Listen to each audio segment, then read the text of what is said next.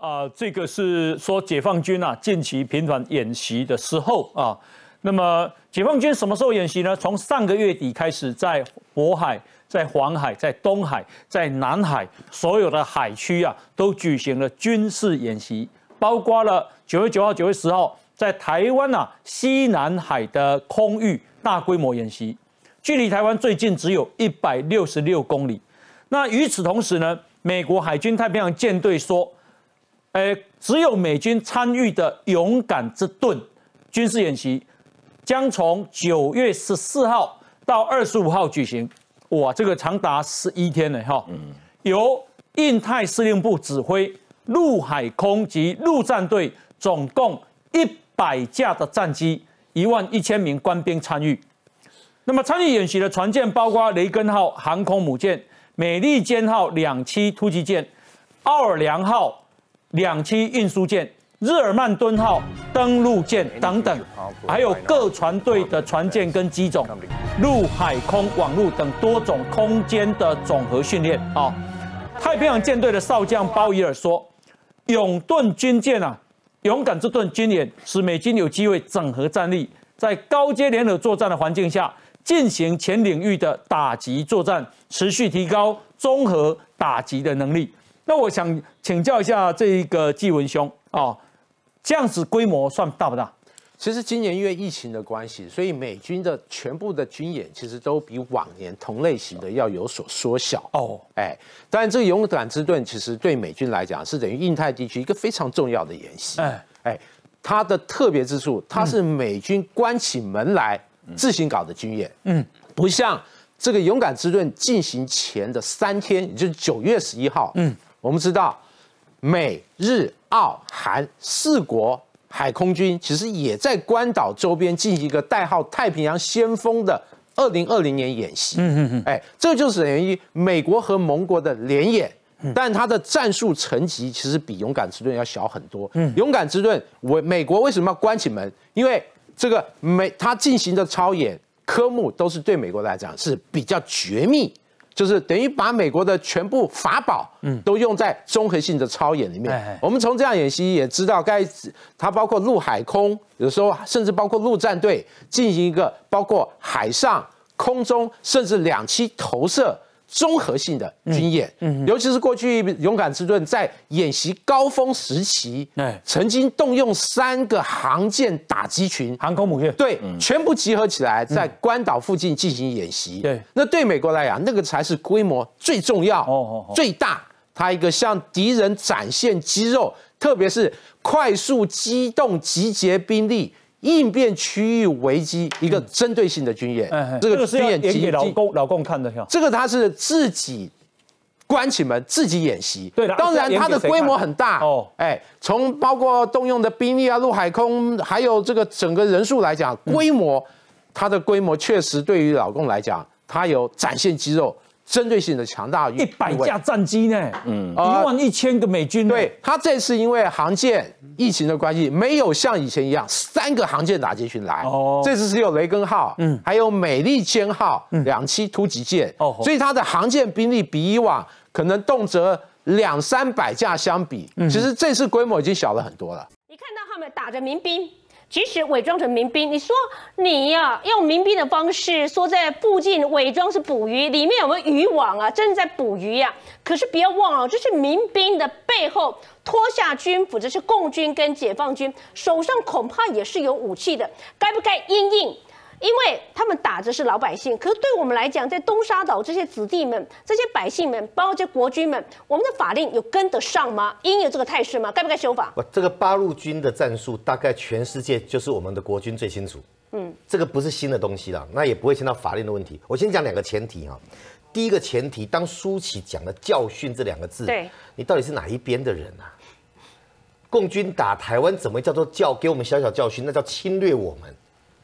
共军要要来侵略我们的时候，我们的国军会很辛苦，怎么会把当做好像一个老大哥在把个小孩拿来打一打叫教训？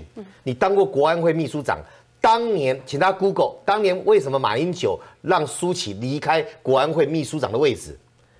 跟你太太在中国做什么生意有没有关系嘛？你的心到底在哪里？第二个，哦，美国大选之后就要教训我们了。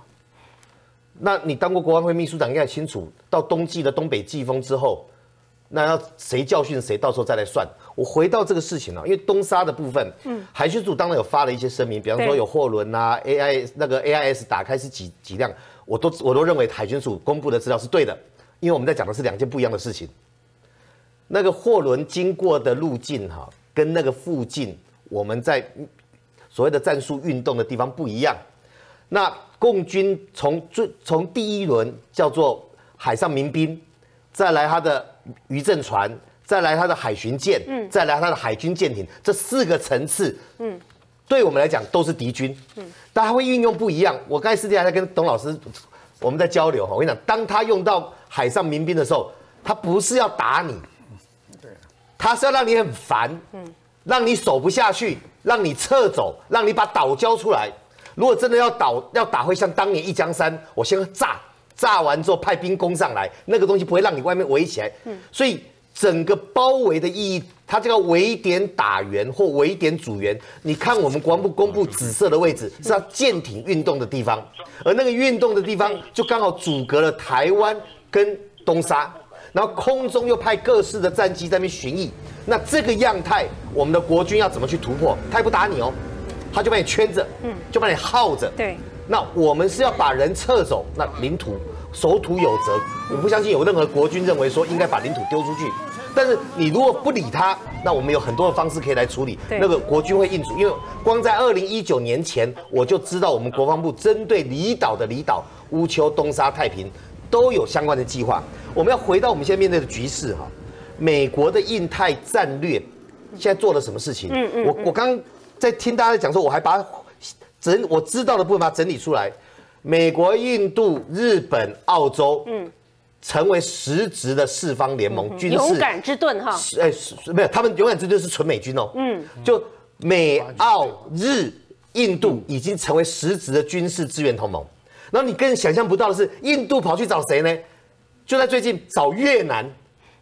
成为合作，而且他们合作目的不要是谴责中国制造区域不稳定。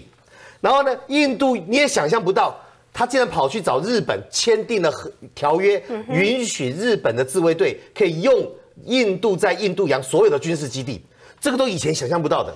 然后呢，除了这些以外，美国的国防部长跑到了博流，博流他夸奖博流面对中共的威胁利诱，你坚持跟中华民国台湾维持邦交关系。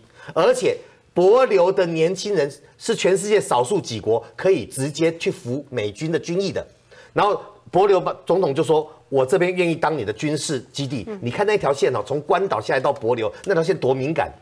就在这两天，美国在美国本土找来了一个国家马尔蒂夫，签了一个合约。对。”让马尔蒂夫成为美国，而且是马尔蒂夫国防部长。我坦白讲，马尔蒂夫国防部长管几个兵哈？大家去 Google 一下，去签约，让那边的基地可以让美军来使用。而马尔蒂夫之前的印度洋这几个岛国，都是中共花钱已经攻进去的地方。所以有人说。美国在建构印太地区的小北约，这是人家取的名字，我不用北约来取，也就是他的战略联盟一个一个都牵起来了。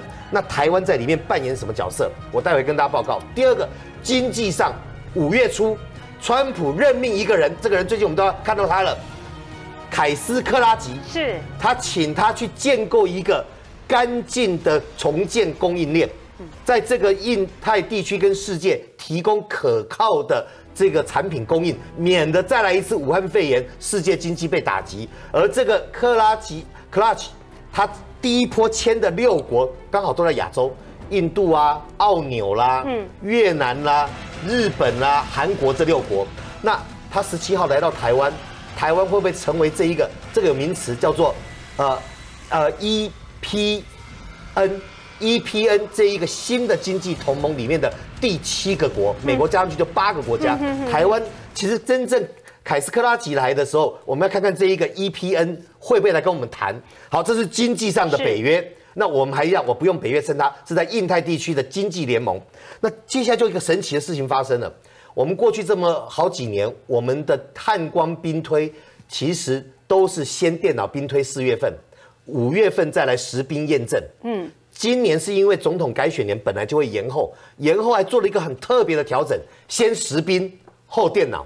如果你去查过去这，对当然我印象中这十年很少这样的顺序。